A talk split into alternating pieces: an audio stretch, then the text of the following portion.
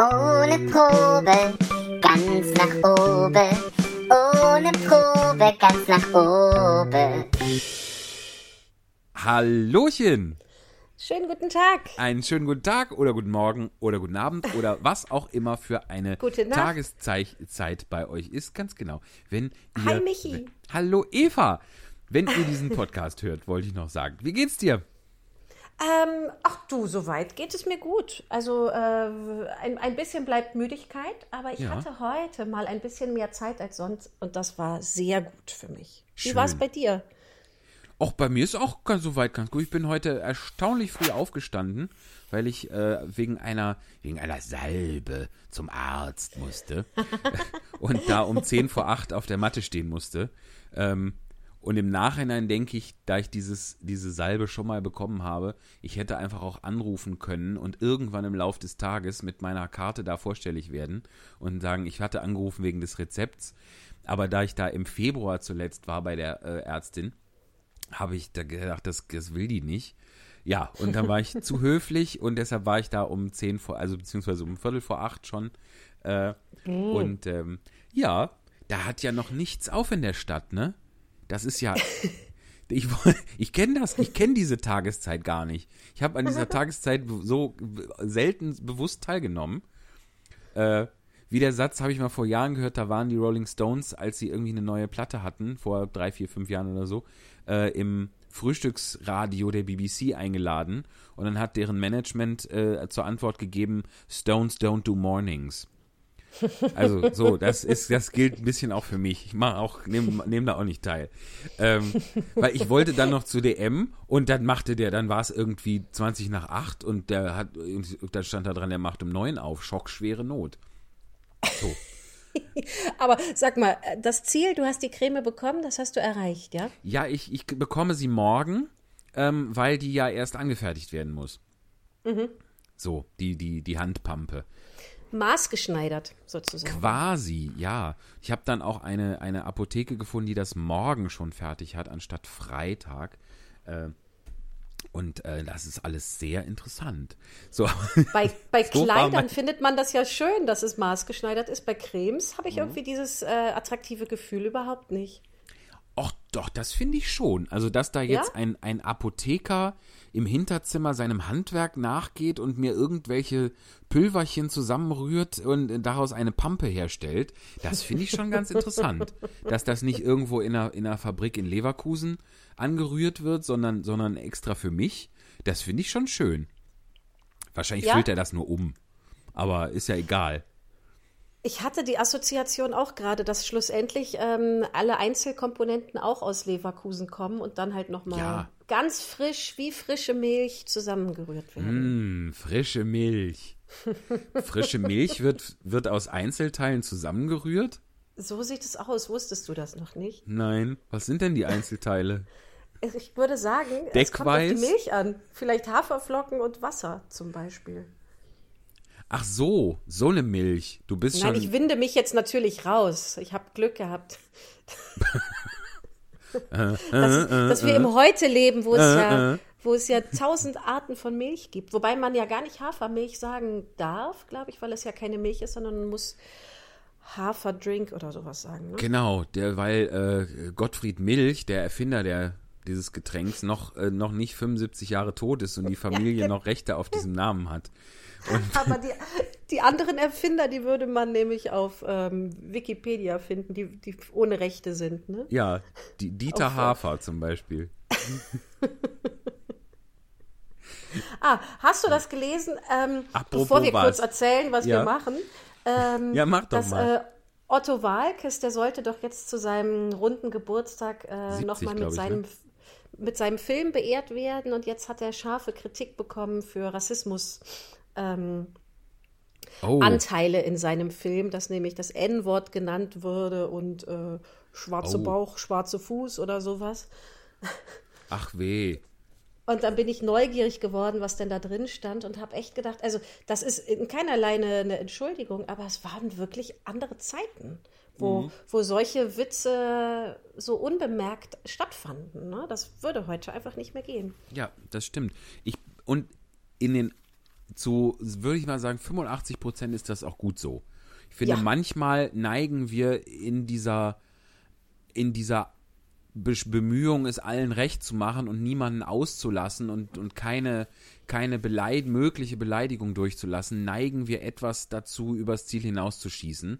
Ähm, dazu, das sage ich allerdings natürlich auch aus einer sehr privilegierten Position. Sagst So, du nur zu mir. Und nur zu dir. Es hört, wo wir hier gerade, es hört ja kein, hört ja keiner. Ne?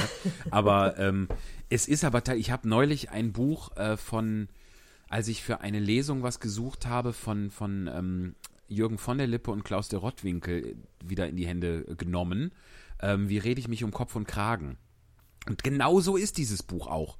Also das hat die, die 20 Jahre, die es gut, oder 25 Jahre, die es, die es existiert, auch relativ schlecht überstanden. Es ist alles, es ist nicht rassistisch, aber es ist schon sexistisch auf einem Level, das heute, glaube ich, so nicht mehr als besonders lustig oder harmlos empfunden würde.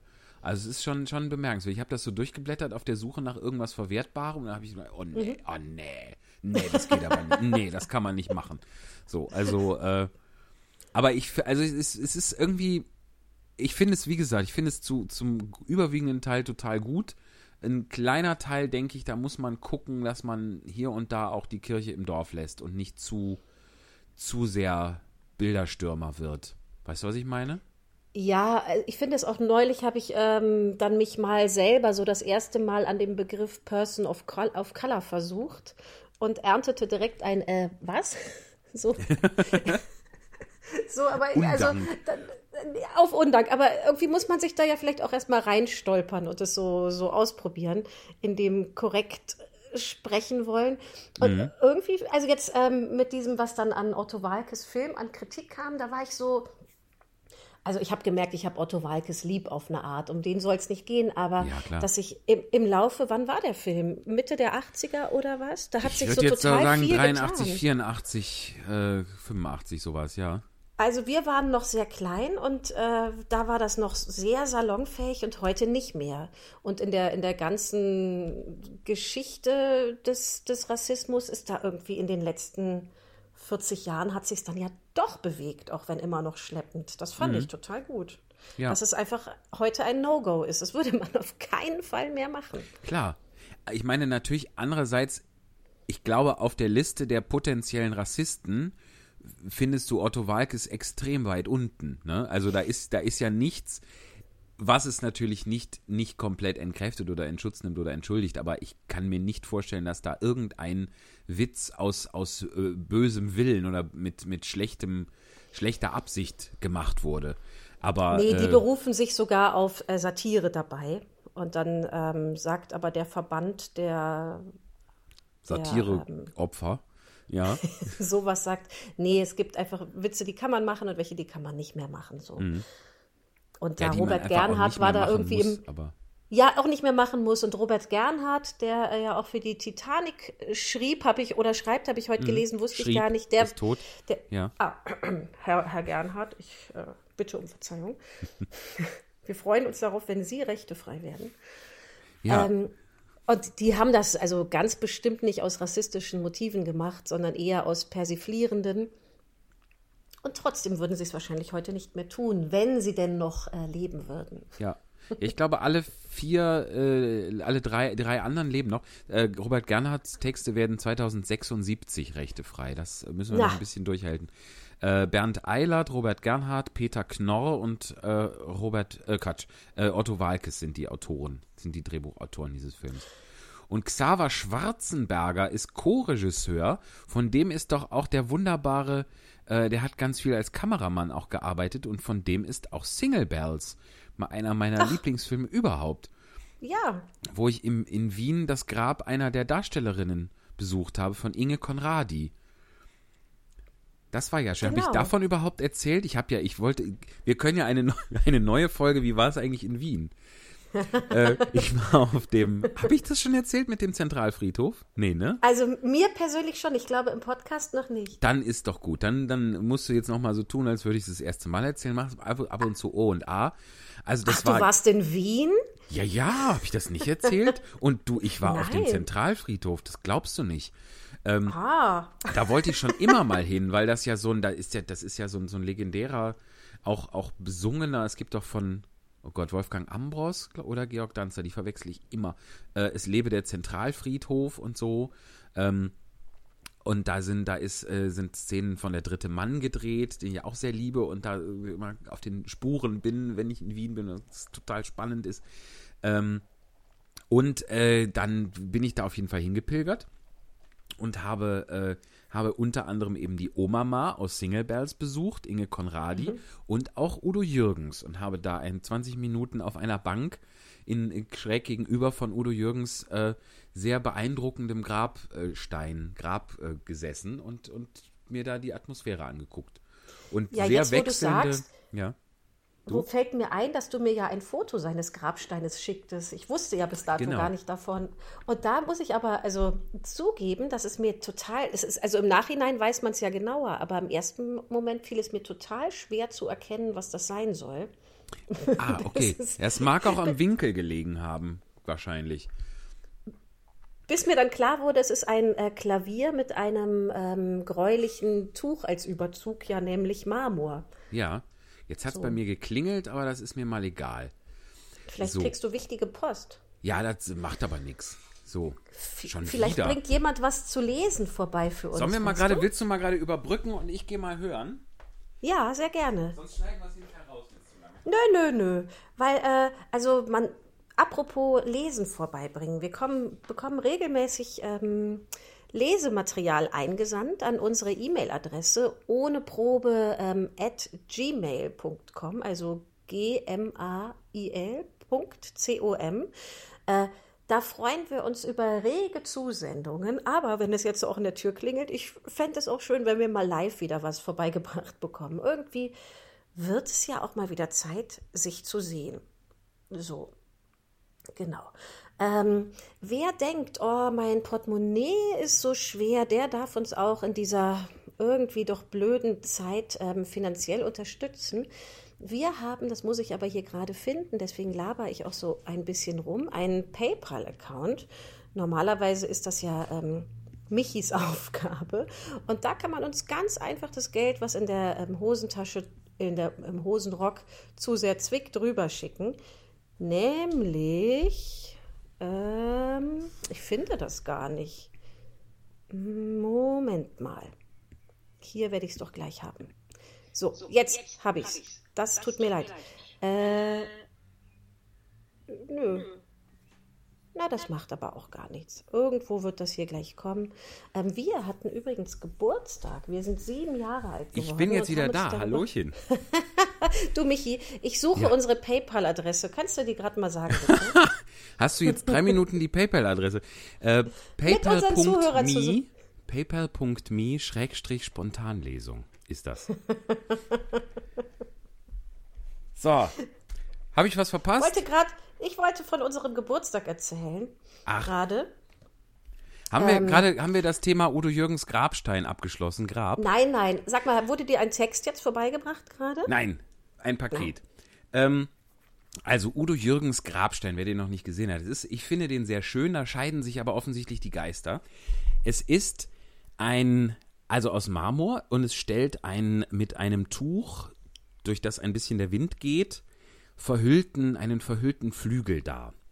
Und quasi vorne auf dem, da wo, wo die, wo quasi vor Kopf der, der Klaviatur sozusagen, wo die wäre unter diesem Tuch, da ist in ist quasi Udo Jürgens Handschrift, Udo Jürgens Autogramm als aus aus äh, Metall eingelassen vorne in den Stein und Ja, genau. oben obendrauf auf dem auf der waagerechten Fläche dieses verhüllten Flügels ist eine Einlassung und da drin befindet sich die Urne von Udo Jürgens.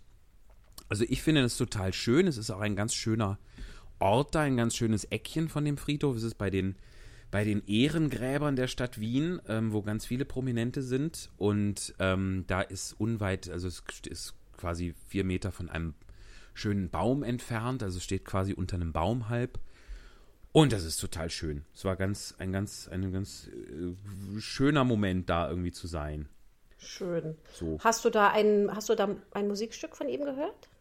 Äh, ich hatte eins im Ohr, was auf dem, ähm, was auf der, da ist vorne noch auf dem Boden vor dem äh, verhüllten Flügel ist noch ein Zitat eingelassen aus einem seiner, äh, seiner Lieder.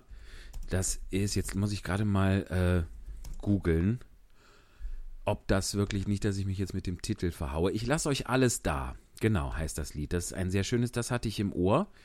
Mhm. Und die, äh, ich muss gerade mal gucken, nicht, dass ich euch, nicht, dass ich hier, ihr seid das Notenblatt, das alles für mich war. Ich lasse euch alles da. Ich lasse euch alles da.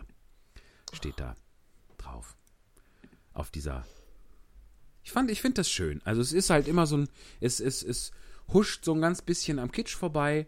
Aber äh, mhm. ich hab, mag Udo Jürgens äh, immer schon sehr bis heute ungebrochen und äh, das hat mir, hat, war mir ein schöner Moment, weil ich es zu Udo Jürgens Lebzeiten nie in ein Konzert geschafft habe und immer gedacht habe, auch gehst beim nächsten Mal.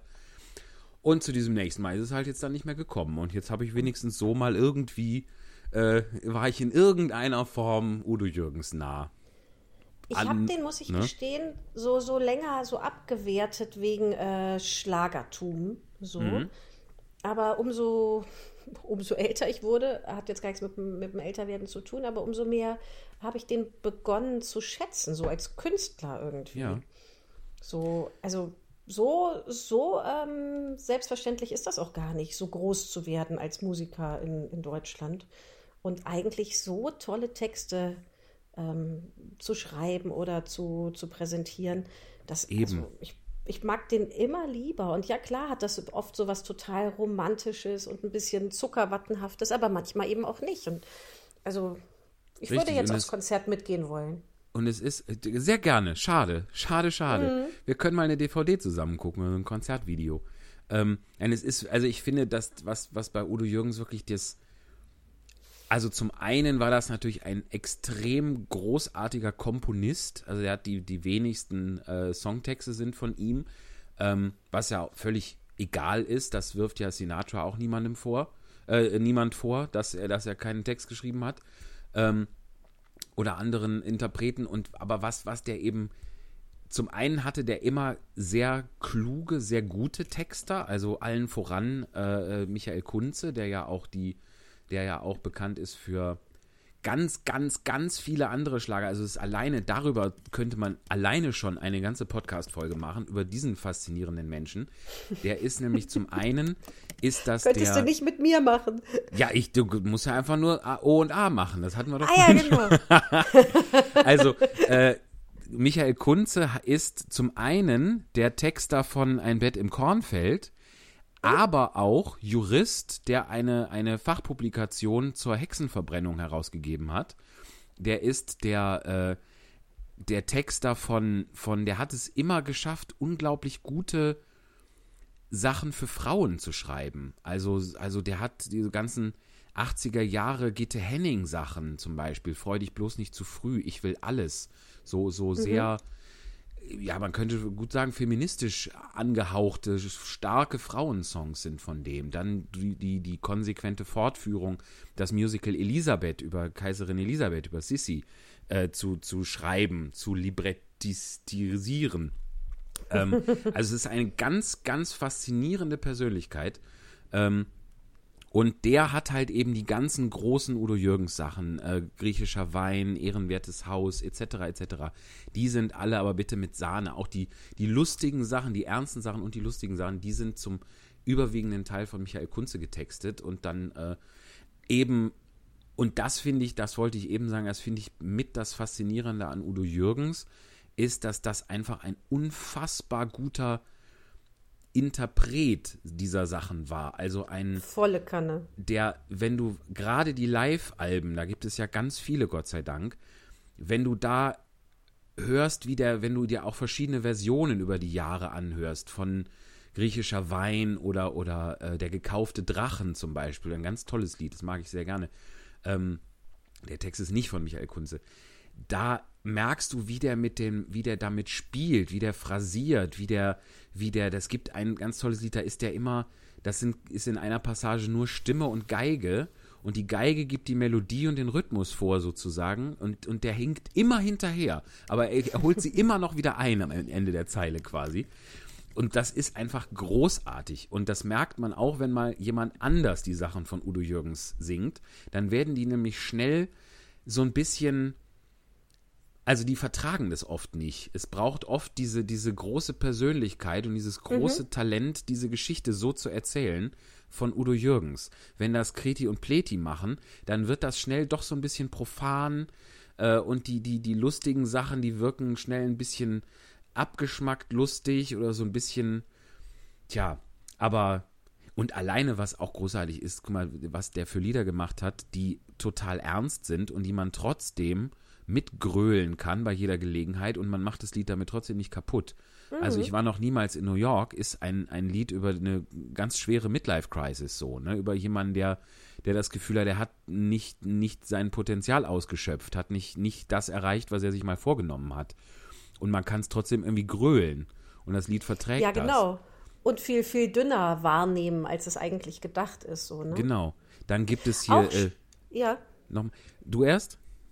Nö, ich wollte nur sagen, auch schön, das nochmal so zu erkennen, dass ähm, man gar nicht ersetzbar ist. Ne? Das, was der Udo Jürgens kann, konnte, das konnte halt nur der so. Auf ne? eine Weise schon, auf eine Weise schon. Also das ist natürlich, natürlich bringt man Lieder, die von einem bestimmten Komponisten oder Interpreten sind oder die durch den zuerst gehört wurden, immer damit und vergleicht das immer.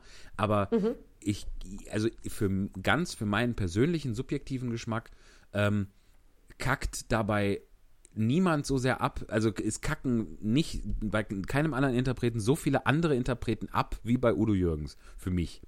Und gerade was mir gerade noch einfiel, was ich auch faszinierend finde, ist zu diesem äh, äh, tief traurig, aber und, und ernst, aber trotzdem partytauglich. Kennst du Liebe ohne Leiden? Ja, klar. Ne, mit, das hat er mit seiner Tochter gesungen, mit Jenny Jürgens. Äh, und es geht ja um den, um so den, den Abnabelungsprozess vom Elternhaus und, und dass man selber irgendwie ein eigenes Leben sich aufbaut und flügge wird und so. Und auch ein ganz ernstes äh, seriöses Thema und der Refrain ist dü dü dü dü dü dü dü dü dü dü dü dü. So, das musst du auch, das hältst, das gibt's doch nicht. Also das kann sich ja keiner Wobei, besser ausdenken. Dü, und er wünscht ja seiner Tochter Leichtigkeit, ne? Da braucht es ja. auch sowas, wo man so vielleicht auf dem Bürgersteig, es tröpfelt so ein bisschen so rumhüpft mit klackernden ja. Schuhen und ein Dü, Dü, Dü, Dü, Dü entsteht, ne? Absolut. Und so Zeilen wie, dein Leuchtturm steht jetzt anderswo und nicht mehr hier bei mir. Mega. Finde ich oh. ganz toll. Ich habe auch, oh komm, einen noch. ich bin jetzt irgendwie durch, von Hölzken auf Stöcksken bin ich auf Katharina Valente gekommen lustigerweise. auch eine ganz große. Oh, es ist heute ein bisschen eine Schlagerfolge. Es gefällt mir sehr gut. Äh, ja, du bist viel mehr Schlager als ich, ne? Ich, ich bin das auch gar gerne so Schlager. Gewesen. Ich bin nicht jeder Schlager, aber ich bin gerne guter Schlager. So habe ich, hab ich Spaß dran. ähm, Deswegen machst du ja auch die Schlagerexpedition. Äh, richtig, die, die Bus, äh, die, die Schlagerexpedition, den Schlagerbus in äh, Düsseldorf und Köln. Wenn es denn wieder, ich, ist, man darf jetzt wieder und man kann ganz fleißig buchen. Und dann können wir auch wieder fahren. Das würde mir große Freude machen. Ähm, und man könnte dich auch wieder live sehen, weil du bist auch ja das, gar nicht ersetzbar. Das ist natürlich ne? auch richtig. Das ist, das ist das, was mir, was ich mit Udo Jürgens, oh Gott. Nein, aber ich, ich würde das sehr gerne bald wieder machen. Nur im Moment äh, ich, ist natürlich auch verständlich, dass man da ein bisschen äh, bisschen vorsichtig ist, so als, als Zuschauer äh, sowas mhm. zu buchen. Aber es ist, wir haben da auch sämtliche, wir haben ein sehr gutes Hygienekonzept, wir haben Sicherheitsstandards. Ähm, das ist alles sehr, ich habe da eine längere, längere Unterweisung zu bekommen. Ähm, das hat schon alles Hand und Fuß und passt schon so. Ähm, deswegen kann man das auch gut wieder machen. Katharina so. Valente. Katharina Valente Tag wollte ich Geburtstag sagen. wie meine Mutter. Nicht im Was? gleichen Jahr, aber immerhin. Ah. Katharina und meine Mutter teilen sich den Geburtstag. Lustig, wann ist der denn? Am 14. Januar. Ach, guck. Guck mal, das ist ja, das ist genau ein Monat vor meiner Mutter. Das kann Ach, ja mal. kein Zufall sein. Über die, zu der bin ich irgendwie gekommen, wie auch, ich habe neulich, habe ich. Äh, zu deiner Mutter? Nee, auch, genau. Äh, Zu meiner Mutter bin ich gekommen wie die Jungfrau zum Kind, nur umgekehrt. äh, nein, irgendwie kam, irgendwie in, in letzter Zeit, ich habe einen Podcast gehört, wo eine, eine ähm, Museumskuratorin der Kinemathek in, in Berlin, äh, da ging es ja um was ganz anderes, um, worum ging es denn da? Um eine Dr. Caligari-Ausstellung, die da gerade ist. Äh, und dann sagte sie, dass sie beim Hören der, beim Vorbereiten der Ausstellung hat sie ganz viel Katharina Valente in New York gehört. Das ist ein Album. Und das ist ganz toll. Das gibt es auch bei Spotify. Und kann man sich aber auch gegen Geld kaufen. Ähm, das ist wirklich, das ist aus glaube ich, aus den 60ern mit Big Band und so. Das ist richtig, richtig gut. Ähm, und äh, Genau. Und dann irgendwo kam sie mir noch unter. Dann habe ich ein Album wieder gehört von 1990 und da gibt es einen ganz schmierigen, tollen 90er-Jahre-Schlager, wenn 80er noch fast, Wenn Liebe stirbt, komponiert von Dario Farina. Äh, Farina, der auch, auch ein ganz großer, wenn man dessen Werk mal liest, ein, auch sehr, dann merkt man erst, wie berühmter äh, wie berühmt er ist, äh, Schla äh, Schlager und überhaupt Komponist, italienischer, und getextet von Michael Kunzen. Das hat auch gute Zeilen. Wenn Liebe stirbt, wie ist das denn? Äh, äh, die, die, nee, ich werde dem jetzt nicht gerecht. Ich google das gleich nochmal. Das ist ein toller Cliffhanger. Wenn Liebe stirbt, wir, wir legen Rosen auf ihr Grab und sind allein. Nimm, noch, äh, nimm, nicht, nimm mich einmal noch in deinen Arm, schau, die Asche unserer Träume ist noch warm. So, das muss man erstmal hinkriegen. Ja, das auch, ist, dass das nicht so schlimm wird, ne? Ja, aber es ist ein tolles Bild. Und dann äh, schau, die Fotos unserer Liebe sind äh, irgendwie. Nee, da kriege ich jetzt nicht hin. Vielleicht fällt es mir gleich noch ein. Ich möchte dem auch Aber das, werden. ich erinnere mich schon auch an diese schmierigen Gefühle, die ich äh, als Kind beim Schlager äh, hören hatte. Das ist ja wirklich ein extrem schmaler Grad. Ne? Natürlich, natürlich. Es ist ein sehr, sehr, sehr ambivalentes Genre, der Schlager. Aber es gibt eben Leute, die äh, da tätig waren und tätig sind, die dem, die da viel rausgeholt haben und die da nie, da ist man nie wirklich unter Niveau unterhalten. Das ist, äh, das ist schon, muss man schon sagen. Gerade wenn man immer irgendwo Michael Kunze draufsteht, dann kann man, dann weiß man, es ist, zumindest ist jetzt der Text nicht dumm. Das ist schon viel wert bei Schlager. Ich würde gerne mal mit dir einen Schlager aufnehmen, also so einen guten. Sowas ja. wie Liebe ohne Leiden, sowas, sowas Tolles. So, so möchtest du den, möchtest du den neuen schreiben oder möchtest du einfach einen bestehenden aufnehmen? Weil das kriegen wir Ehrlich, ja easy hin.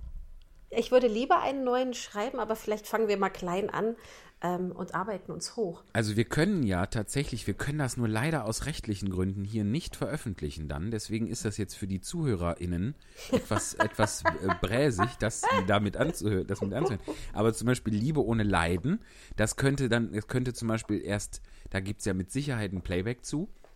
Mhm. Ähm, dann könnte das zum Beispiel erst ich besingen mit der Udo-Stimme und dann könntest du mit der Jenny-Stimme da, das dann vervollständigen. Na, wie wäre denn das? Darf man nicht so Ausschnitte senden, wenn die nur zehn Sekunden dauern? Das können wir probieren, einfach. Das können dann wir machen wir immer so, mal probieren. So Stotterbremse, weißt du? Ja. In dem, in dem Podcast von, von Axel Hacke und seiner Frau, deren Namen ich jetzt ungerechterweise schon wieder vergessen habe, äh, das gucke ich jetzt aber nach. Da ich haben die neulich, da haben die spielen die doch am Ende jeder Folge ein Lied und die Folgen, die ich bisher gehört habe, ähm, da waren das aber immer Lieder, die die Frau singt, weil die auch Sängerin ist. Ursula ähm, Mauder. Ursula Mauder, ganz muss auch eine ganz tolle Frau sein. Und jetzt in der letzten Folge, die ich gehört habe, haben die aber einfach in voller Länge ein Lucio Dalla Lied gespielt. Und das, da habe ich dann schon gedacht, wie machen die denn das wohl rechtlich? aber soll auch nicht meine Sorge sein. Aber wir könnten mal so, vielleicht, vielleicht trauen wir uns mal 20 Sekunden dann hier. Ja, sowas. Von unserer Liebe ohne Leiden. Ach, das ist ja toll. Mensch. Das Projekte noch und nöcher, wo das man nur hinschaut. Gut. Sehr gut. Ach, gute Idee, sehr gute Idee. So, apropos sehr gute Idee. Haben wir jetzt irgendetwas, irgendein Thema angerissen, das wir noch zu Ende bringen müssen? Ähm, Puh, das ist eine schwierige Frage für mich, weil ich komme ja selber ständig von Hölzchen auf Stöckchen, aber ich glaube nicht. Ich glaube auch nicht. Dann könnten wir, sollen wir jetzt mal mit, den, mit, der, mit der wahren Literatur anfangen? Wir ja, kommen dann vom Plauderteil, ja. mir liegt eine tatsächlich eine Überleitung noch von Otto Walkes. Dachte ich, ach guck mal, wie sich der, äh, der Kreis da schließt zu unserem ersten Text auf der Zunge. Ja.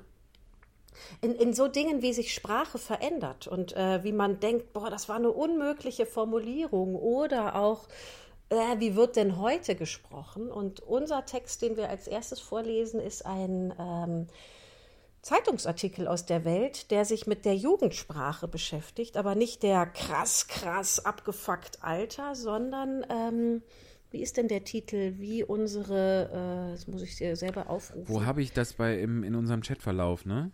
So krass war Ur, Ur, Uropas Jugendsprache.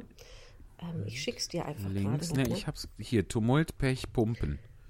So, Und, sollen wir denn ähm, gerade mal, wenn wir jetzt zum Lesen übergehen, unser Jingle noch äh, abfeuern? Bitte. So, das kommt jetzt. ganz nach oben.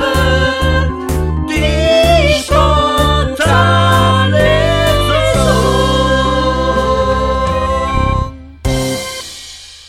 So, dann können wir doch hier ordentlich und strukturiert weitermachen. Das gefällt mir doch sehr gut. Also, Der Text ist mir äh, letzte Woche nach unserer Geburtstagsfolge, der ist eigentlich vom 20.05.2016, aber ich habe ihn letzte Woche, ähm, äh, bin ich über ihn gestolpert und mochte das ganz gerne, weil wir uns ja so doll mit Sprache auch beschäftigen, Ja. hier bei, bei der Spontanlesung. Und dieser Text, ja, natürlich auch.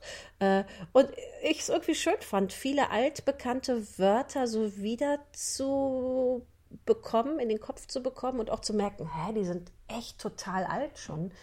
Da hätte ich manche von denen in die heutige Jugendsprache gepackt. ja. Also, gerade noch dazu sagen, dieser Text ist, der Artikel ist aus der Welt vom 20.05.2016. Die Welt gehört ja, wie wir alle wissen, zum Springer-Konzern. Sollte dieser Artikel jetzt also in irgendeiner Form äh, weltanschaulichen Scheißkack, Marke Sp- Springer-Scheißkack äh, beinhalten, dann distanzieren wir uns in aller Form von diesem Scheißkack. So, aber ich hoffe, ich habe den Artikel bisher auch nicht gelesen. Das wäre ja auch nicht das Konzept dieses Podcasts und unserer Lesung. Äh, ich hoffe, dass das so harmlos ist, dass sich da nicht in irgendeiner Form äh, Scheißkack äh, drin verbirgt. Ich bin so, über keinen Scheißkack gestolpert. Das finde ich gut. So, dann können wir das auch machen. Machen wir absatzweise? Würde ich, würde ich sagen, ja. Soll ich anfangen? Kultur. Tumult, Pech, Pumpen. So krass war Ur-Ur-Ur-Ur-Uropas Jugendsprache von Matthias Heine. Lesedauer sechs Minuten. Das wollen wir doch mal sehen. Ich gucke auf die Uhr. Einen Kater haben, Pech, Blechen, Knülle, Blamage. Viele deutsche Wörter stammen aus der alten Studentensprache, nur weiß es keiner. Ein Wissenschaftler hat diese Wörter sein Leben lang erforscht. Als Goethe seine Erlkönig-Ballade schrieb, konnten Kümmeltürken noch aus Skopau, Schkeuditz oder Zwochau stammen und Biodeutsche sein, in, derer, in deren Blutlinie sich ganz gewiss ein paar Slawen, aber gewiss keine Türken gemischt hatten. Mit dem Jugendwort des Jahres 1781 bezeichneten die Studenten der Universität Halle nämlich Kommilitonen, die aus der näheren Umgebung der Stadt stammten und denen ihre Mütter regelmäßig Essen brachten, wenn sie nicht gar noch zu Hause wohnten. In der Gegend um Halle wurde damals tatsächlich Kümmel angebaut. Außerdem war Kümmel ein Studentenwort für Lebensmittel. Die Studentensprache des 18. und 19. Jahrhunderts hat das Deutsche bereichert wie kaum eine andere Gruppensprache. Allenfalls noch das Rottwelsch, der Jargon der Gauner und heimatlosen Gesellen, die Soldatensprache und die Seemannssprache hatten einen ähnlichen Einfluss. Blamage, Schwachmat oder Schwachmatikus, Paffen, Krass. Schwachmatikus habe ich auch noch nie gehört. Und krass vor allem. Äh, Paffen, Ja, ne? krass, fidel, aufgedonnert, tatterig, Ulk, Mag ich gern, Mogeln. tatterig. Tatterig finde ich auch gut. Ulk, Mogeln oder Pomadig verdanken wir dem Universitätsmilieu. Zahlreiche Wörter, die wir heute kaum noch als umgangssprachlich empfinden, geschweige denn als jugendsprachlich, sind ursprünglich von studentischen Musensöhnen geprägt worden, die einfach Musensohn. anders reden. Musen. Was habe ich gesagt? Nee, du hast es richtig Du- gesagt. Das erinnert mich aber an was anderes. Musensohn. Musensohn. Also sind ursprünglich von studentischen Musensöhnen geprägt worden, die einfach anders reden wollten als die Philister und Ladenschwengel, also die spießigen Stadtbürger und die Kaufmannsgehilfen. Es ist hier ein Zitat eingeschoben vom Studenten Anselmus aus E.T.A. Hoffmanns Der goldene Topf. Ist es denn nicht ein schreckliches Verhängnis, dass ich, als ich den doch nun dem Satan zum Trotz Student geworden war, ein Kümmeltürke sein und bleiben musste? Der Kümmeltürke war auch so ein Abgrenzungswort. Er zog eine Linie innerhalb der Studentenschaft zwischen denjenigen, die man heute cool nennen würde, und den eher uncoolen. So gut versorgt die, die so gut versorgt die Kümmeltürken, Entschuldigung, waren, so verächtlich blickten ihre Kommilitonen auf sie herab. Schon damals sahen aufgewecktere Naturen den Sinn eines Studiums darin, sich von zu Hause abzunabeln und nicht weiter im Hotel Mama zu wohnen. Kümmeltürken blieben entweder die Trägen oder diejenigen, die zu arm waren, um einen eigenen Hausstand fern der Heimat zu gründen. Das ist der Hintergrund der Klage des Studenten Anselmus in der Novelle Der goldene Topf von E.T.A. Hoffmann. Ist es denn nicht, jetzt kommt das nochmal, ist es denn nicht ein schreckliches Verhängnis, dass ich, als ich denn doch nun dem Satan zum Trotz Studenten geworden war, Student geworden war, ein Kümmeltürke sein und bleiben musste? Philister ist etwas aus der Mode gekommen und Kümmeltürke wird allenfalls noch als rassistisches Schimpfwort für echte Türken benutzt, Deshalb verstehen nur noch sprachhistorisch einigermaßen Gebildete den Witz, den sich Heinrich, Heinig, Heinrich Heine erlaubte, Heinrich. als er Heinrich Heinig Heinrich Heinrich heimlich. als er 1827 im Buch Le Grand schrieb, in meinem Kopf gibt's dann ein Kon einen Kongress von allen Völkern der Gegenwart und Vergangenheit. Es kommen die Assyrer, Ägypter, Medea, Perser, Hebräer, Philister, Frankfurter, Babylonier, Karthager, Berliner, Römer, Spartaner, Türken, Kümmeltürken. Die Philister sind in diesem Satz natürlich genauso ein Studentenwitz wie die Kümmeltürken. Von Philister, kurzer Einschub von mir. Philister kommen, äh, also kennst ja die Formulierung Kreti und Pleti, ne? Ja, und, äh, da, die kenne ich nur heißt- von dir. Ja, da, echt? Ja, das sagt man auch nicht mehr so oft. Ähm, aber Kreti Du aber und Pleti. Steht, für, steht für Kreter und Philister. Also das äh, davon abgesehen. So, aber warum weiß ich nicht. Macht ja nichts. Weiter geht's. Ein ganz anderes Verständnisproblem hat heutzutage Hofrat Behrens in der Zauberberg. Die studentensprachlichen Ausdrücke, mit denen seine Redeweise gespickt sind, ist was? Ausdrücke, mit denen seine Redeweise gespickt ist, sind für uns mittlerweile so selbstverständlicher Bestandteil der Alltagskonversation, dass man sie gar nicht mehr als solche wahrnimmt. Thomas Mann nutzt Behrens chorstudentischen Tonfall, so heißt es einmal im Roman, meisterhaft, um seine Figur zu charakterisieren. Der medizinische Leiter des Berghofs ist ganz offensichtlich als alleinlebender Witwer in ein etwas bohämhaftes Studentenleben zurückgefallen. Er dilettiert als Maler und pussiert mit Patientinnen. Aber wenn er Wörter wie Bude für ein Zimmer im Sanatorium braucht, nehmen wir das gar nicht mehr als studentisch wahr. Nur wenn er Joachim Ziemsen nachsagt, dieser arbeite mit Biereifer an seiner Genesung, dann erkennen sogar Laien noch den Ursprung dieses Wortes. Als Vorsilbe war Bier mit Zusammensetzungen wie Bierbass, Bierehrlich in der Studentensprache ungemein produktiv. Bierernst gibt's doch auch. Ja. Andere Wörter, die ursprünglich aus der Studentensprache stammen, hatten ihren hatten ihren den Stallgeruch ihrer Herkunft offenbar schon hatten den Stallgeruch ihrer Herkunft offenbar schon in den 20er Jahren des vorigen Jahrhunderts abgeschüttelt, als Thomas Mann den Zauberberg schrieb. Denn im Roman benutzt beispielsweise Hans Kostorp, Kastorp Ausdrücke, die nach der Logik der Figurencharakterisierung eigentlich Behrens in den Mund gelegt werden müssten. Famos ist eines der Lieblingswörter von Kastorp. Auch spricht er von den wetterwendischen Faxen des Zufalls. Beide Vokabeln entstammen dem Universitätsmilieu.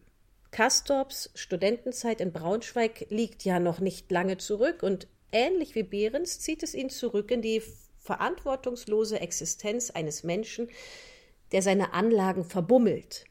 Auch Bummeln im Sinne von Faulenzen, Zeitverschwenden, war zuerst ein Studentenwort. Der Germanist Georg Objartel hat fast sein ganzes wissenschaftliches Leben mit der Erforschung der Sprache der Burschen, so nannten sich früher alle Studenten, verbracht. Gerade ist von ihm im Verlag de Gruyter ein neues Buch über Sprache und Lebensformen deutscher Studenten im 18. und 19. Jahrhundert erschienen, in dem er den Formen nachspürt, in deren Rahmen sich studentische Kommunikation entfaltete. Das waren vor allem strikt geregelte Trinkspiele oder das gemeine Absingen von Liedern. Aber es gab auch einen Kanon ritualisierter Beschimpfungen und Präventivbeleidigungen, die an die Gepflogenheiten im Rap der Gegenwart erinnern und bei denen Wörter wie Kanaille, Hundsfott oder Bärenhäuter das Gegenüber zu einer Reaktion zwingen sollten. Bärenhäuter.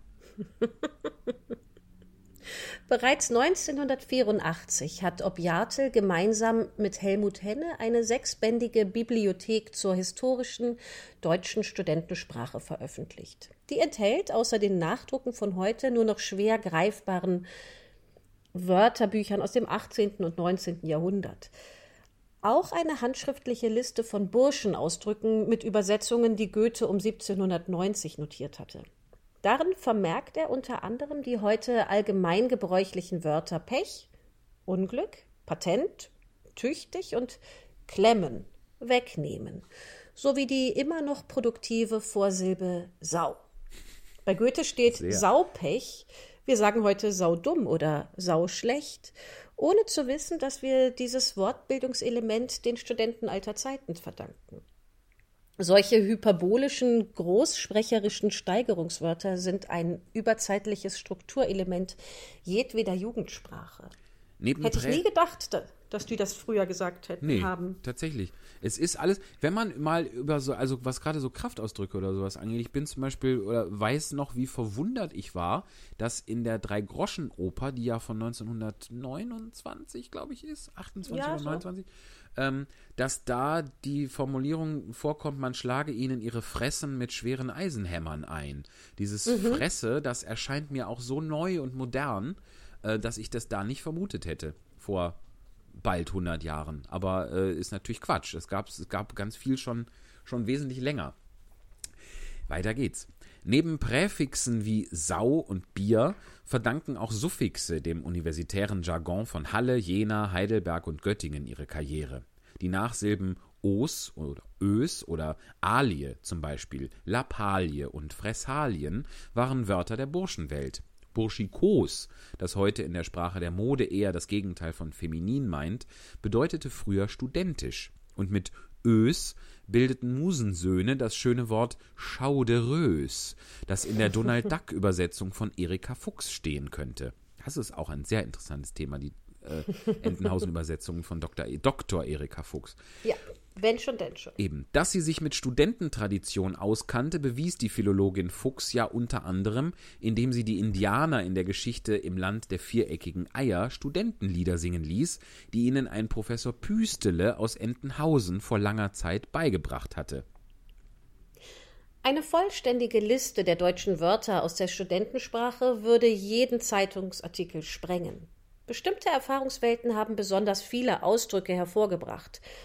Anpumpen, also sich von jemandem etwas leihen, abknöpfen, sich Geld leihen, blechen, bezahlen, bluten, bezahlen müssen, erinnern an die ewige Geldnot junger Menschen, vermöbeln, ledern, Randal, Tumult oder vom Leder ziehen zeigen, dass Prügeleien und Aufruhr zum Studentenalltag gehören und Ausdrücke wie Knülle oder Kater entstammten der Trinkkultur.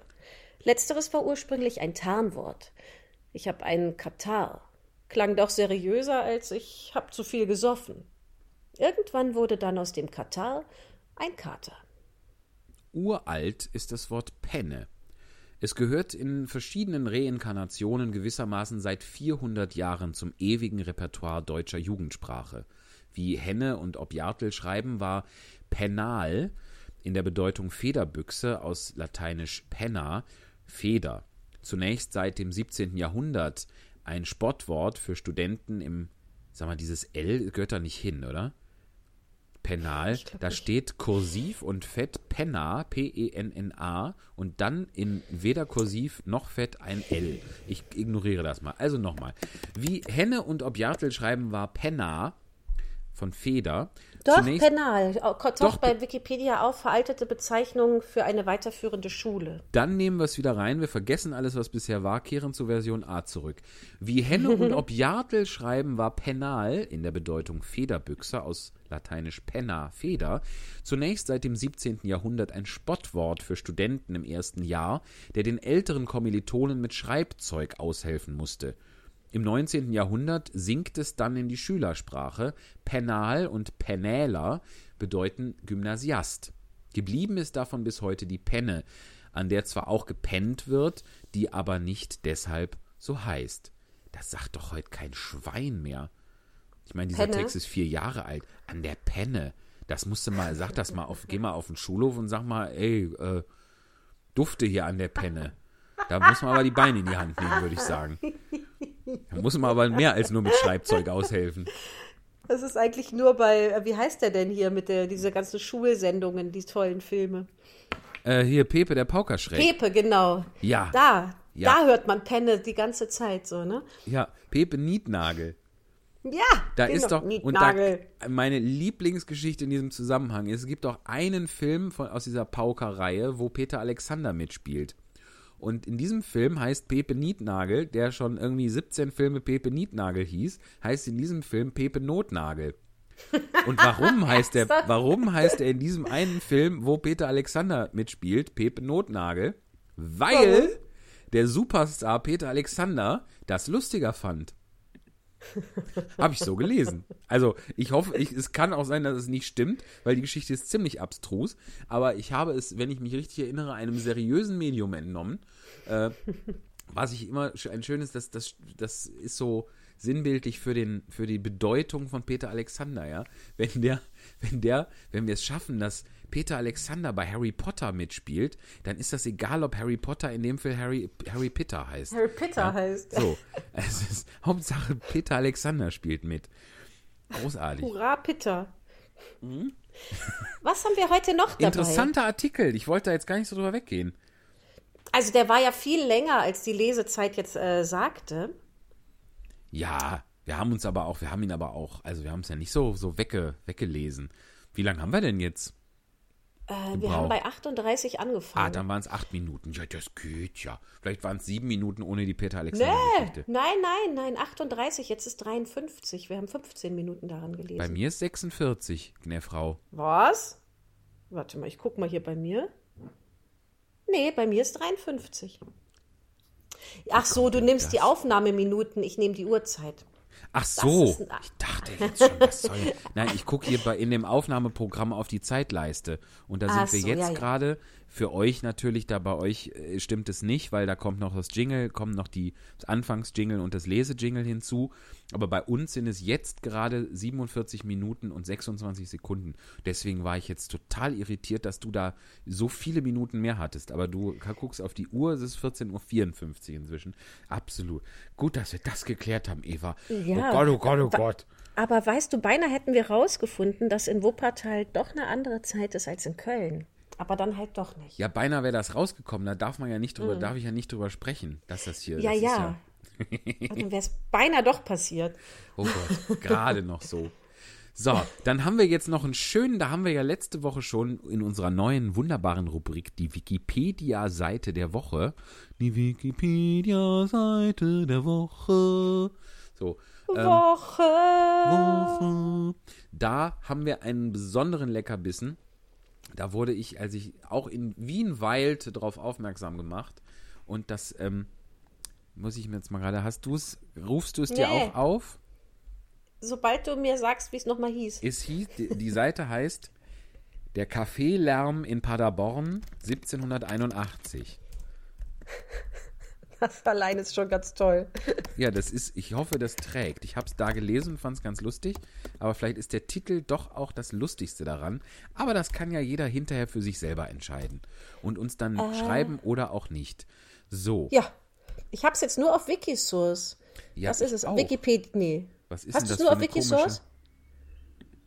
ich habe das so. Was ist denn das für eine komische Wikisource? Nochmal auf die Google-Startseite. Ja, dann machen wir Wikisource. Gut. So. Also, die Wikisource-Seite der Woche. Der Woche. Der Kaffeelärm in Paderborn 1781. Der paderbornische Fürstbischof, Fürstbischof Wilhelm Anton aus der freiherrlichen Familie Asseburg, welche von, welcher von 1763 bis 17, mir ist schon langweilig, bis 1782 regierte, war eine schlichte, derbe Persönlichkeit, die sich gab, wie sie war, geradeausgehend, formlos im äußeren Auftreten, freimütig und ungezwungen in der Rede und im Handeln. Verstecktes, verschmitztes und erkünsteltes Wesen fand so wenig an seinem Hofe als in seiner Gesellschaft Duldung. Nur Männer von entschieden aufrichtiger und ehrlicher Gesinnung konnten in seiner, seine Nähe dringen und den Wert seines Vertrauens gewinnen. Sein wie viele Jahrhunderte ist eigentlich Donald Trump alt? Sein Lebenswandel erfüllte die strengsten Forderungen der Sittenreinheit. Okay, ist, ich habe mich geirrt. Der Sittenreinheit und in seiner Denkungsart bewies er sich edel und menschlich fühlend. Das ist ganz, ganz was anderes. Dabei war er orthodox gläubig, jedoch mit verständigem Sinn. Ihm fehlte außerdem keine der Eigenschaften eines guten, nüchternen und sparsamen Hausvaters. Diese Vorzüge entwickelte er nicht selten in einem höheren Grade, als ihm seine Untergebenen verzeihen mochten. Wenn es wahr ist, was unterrichtete Zeitgenossen zu erzählen wussten, so grenzte des Fürsten Vorliebe zum Gelde an eine Art Schwäche. Und in Stunden einsamer Muße soll das Zählen und das Ordnen der Goldrollen eine seiner Lieblingsbeschäftigungen gewesen sein. Wie er starb, fand sich ein so reichlich gefüllter Privatschatz vor, dass sein Erbe durch dessen Besitz auf den Gipfel des Wohlstandes gehoben wurde. Das ist definitiv nicht die Seite, die ich in Wien gelesen habe. Das ist ja Westfalenlob. Lesen wir doch aus dem Westfalenlob. Hast du das auch? Westfalenlob. Wie, wie bist du denn jetzt da hingekommen? Ich bin wieder zurück auf. Ach nee, da muss man dann muss man sich einloggen. Ja, wir sind schlecht vorbereitet. Wie kann das sein, wo das doch ohne Nein, Probe nein. ganz nach oben heißt? genau. Aber warte, du hast mir das doch hier. Kaffeekrieg in Paderborn, Wikipedia, was ist denn das hier? Das ist aber nur ein Bild. Sülze-Unruhen. Ach, hier habe ich Wiki. Wikisource, der Kaffeelärm in Paderborn. Vielleicht Ja, aber geht's der jetzt erst Wikisource, los. das ist ja offen. Ich nehme an, ich war, hatte noch nie mit Wikisource zu tun, aber dass es sich um Originaltexte handelt. Weil so ist ja kein, kein normaler Wikipedia-Artikel geschrieben, wie ich das da jetzt vorgeschwafelt habe. Auch wenn ich den Aber Stil ich ganz schön fand. Mir ist total klar, wie jemand dazu kam, ähm, Dagobert Duck so zu kreieren. so einen, der seine Zeit gerne mit den Rollen von äh, Geld verwendet. Ja. Weil Pa- äh, Donald Da- Dagobert Duck kann ja auch da reintauchen. Das ist ja das einzige Ja. Lebewesen, was, was in die harte Geldoberfläche eintauchen kann. Das ist ja ohne hochgradig. Was haben wir denn hier? Das ist wieder. Ach, ist das jetzt. Das, wir können jetzt nicht diesen Mist da vorlesen. Ein städtischer Konflikt in der Spätphase des geistlichen Staates. Das ist wieder der gleiche Text. Ja, Ich bin vielleicht so. kurz weggegangen, weil ich was nachgucken äh, gucken musste. Dabei fiel mir auf, dass ich mich vom, vom Mikrofon wegbewegt habe. Jetzt geht die auch noch weg. Ich musste kurz was gucken. Äh, aber also was die Zuhörer ja so nicht sehen können und wir jetzt auch nicht sehen könnten, wir haben ja durchaus ähm, so äh, eine, eine Spontanlesungszeichensprache und vielleicht, ähm, also und bei dem ein oder anderen Text, wo wir denken, oh, da lesen wir nächstes Mal weiter, da ähm, geben wir uns ja Zeichen und die machen wir jetzt vielleicht einfach verbal. Man weiß ja nicht, was einem Ja. so, Wie, so geht, also wie reinkommt. geht denn das Zeichen? Lass uns diese peinliche Nummer bitte abbrechen. Ähm, da, da machen wir beide immer so mit den Finger. Mit dem Finger. Ja. Wir zeigen. Es gibt, es ist noch nicht mal eine Gebärde. Wir machen einfach nur so eine Linie mit dem Finger, oder? Ja, so eine Linie, genau. Ja, wir können ja, ich habe übrigens gerade hier aufs Mikrofon gehauen, das ist einen furchtbaren Kurvenverlauf hier. Also wenn das jetzt gerade ein schlimmes Geräusch war, entschuldigt bitte. Ähm, das war mein, mein Zeichen mit dem Finger. Also ich hatte doch, als ich in Wien vor der Karlskirche an diesem Dings da saß, an diesem Wasserloch, äh, da hatten wir doch ein, eine vernünftige, Ja, freuen wir uns auf nächste Woche, wenn wir einen, den Artikel gefunden haben, in dem kurz und lustig zusammengefasst wird, worum es sich beim Kaffeelärm von Paderborn 1781 wirklich gehandelt hat. Meine Damen und Herren und liebes Publikum. Aber ich finde, also der Titel, das macht mich schon neugierig. Wir, wir, Ja, wir reichen auch. das nach. Ja, wir, das ist vielleicht, vielleicht, vielleicht schneiden wir auch diese ganze Abteilung hier raus. Nö, nö. Ich hätte Hier, aber ich habe jetzt das Volk, in dessen Vorstellungen der bloße Gedanke, dem allgemein verbreiteten Lieblingsgetränke entsagen zu müssen, etwas Unerträgliches hatte, wurde durch den Machtspruch des Fürsten wie von einem erschütternden Schlage überrascht. Es fühlte und erkannte, wie sehr in diesem Punkte seine natürliche Freiheit verletzt war und ergrimmte vor Wut. Schön. Es geht schon ganz gut weiter. Wo bist du denn jetzt? Da bist du in dem, in dem Wikisource noch? Ja, und bin irgendwie bei Zahl 342, wenn das Okay. hilft. Die Erbitterung ich- fand. Ich glaube, ich habe jetzt einen Artikel hier. Warte, ich schicke ihn dir. Ja. Vielleicht schneiden wir wirklich in dieser Folge ein bisschen rum. Mein Speicher ist fast voll, sagt äh, WhatsApp. Das ist ja ganz schön interessant auch. So, guck mal, wenn wir diesen Artikel nehmen, dann können wir das Thema, dann müssen wir das nicht in die nächste Woche schleppen. Ich lege mal vor, du rufst es auf, ja? Ich hab's. Okay. Zwischen Verbot und Genuss. Kaffee trinken war in Paderborn schon mal untersagt. Heute ist das heiße Getränk beliebt wie nie. Ein Artikel aus der Neuen Westfälischen von 2012. Paderborn. Vor gut 200 Jahren war das Kaffeetrinken in Paderborn untersagt. Die Bevölkerung wehrte sich damals erfolgreich gegen das Verbot. Heute sind Kaffeemaschinen Statussymbole. Unterwegs auf den Spuren des Kaffees am Tag des Kaffees, den der Deutsche Kaffeeverband 2006 ins Leben gerufen hat. Bitte? Die haben so ein Spiel, wie oft man Kaffee da unterbringt in dem Text. Es macht mich auch ein bisschen wahnsinnig, Kaffee ordentlich auszusprechen. Für mich ist das Kaffee. So, mach mal du. Der Paderborner Fürstbischof Wilhelm Anton versuchte, seinen Untertanen das Kaffeetrinken abzugewöhnen. Am 25. Februar 1777 erging das Edikt, das dem Bürger- und Bauernstand sowie den niederen Beamten den Ankauf und Gebrauch des Kaffees untersagte. Das privilegierte Getränk sollte nur noch Adel, Geistlichkeit und höhere Beda- Beamte genießen dürfen. Bedammte. Der Paderborner Rechtsanwalt Georg Josef Rosenkranz Kranz schrieb 1849, wie wir es gerade schon gehört haben, das Volk fühlte und erkannte, wie sehr in diesem Punkte seine natürliche Freiheit verletzt war und ergrimmte vor Wut. Als der Fürst die Verordnung im Jahr 1781 verschärfte, probte das Volk erfolgreich den Aufstand. Das aber auch getextet, das Volk erfolgreich. Öffentliches Kaffeetrinken auf dem Marktplatz mit musikalischer Begleitung sorgte für Unruhe in der Stadt. Der Aufstand ging als Paderborner Kaffeelärm in die Geschichte ein. Der Fürst wollte mit Waffengewalt für Ordnung sorgen, doch als die Kompanien am Rathaus ankamen, wurde ihnen Ave Maria und Stabat Mater entgegengeschmettert. Dem Volk gelang es somit, das Kaffeeedikt lächerlich zu machen, worauf es an Wichtigkeit verlor und das Gesetz nicht mehr erfüllt wurde.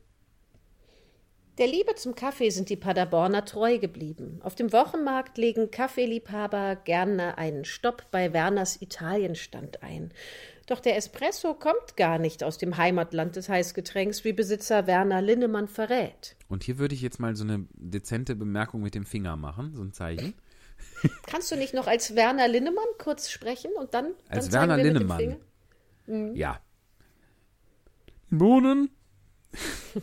Die Bohnen sind aus Mexiko, geröstet wird im Sauerland. Schalalala.